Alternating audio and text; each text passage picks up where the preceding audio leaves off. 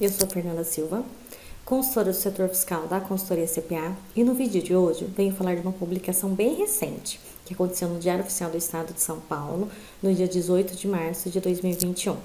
É o decreto 65573 de 2021 que veio a incluir o parágrafo 3 no artigo 74 do anexo 2, que fala da redução interna de carne, e também no artigo 43 do anexo 1, que fala da isenção para alguns leites.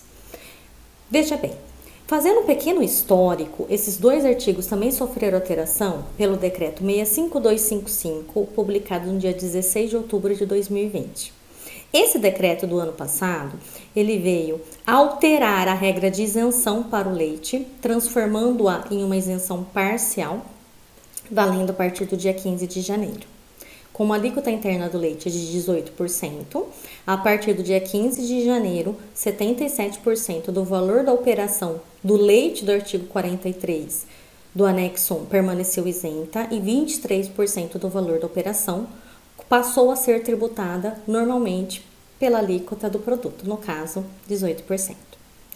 Esse decreto também alterou daí o artigo 74 do anexo 2, não em relação a percentuais de redução mas ele trouxe uma proibição para aplicação para o Simples Nacional.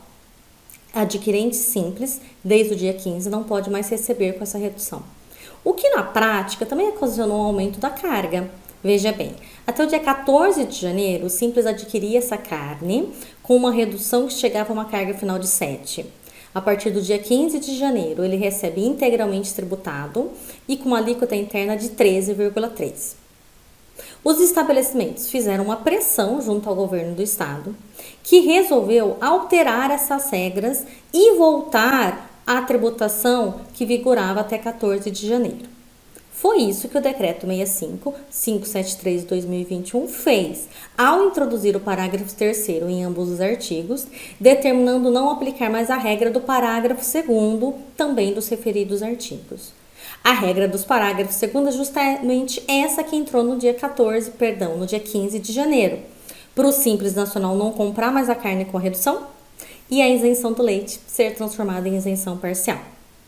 Pois bem, então o que nós temos? Até dia 31 de março, isenção parcial para o leite, simples não pode comprar a carne em operação interna com redução de base de cálculo do artigo 74.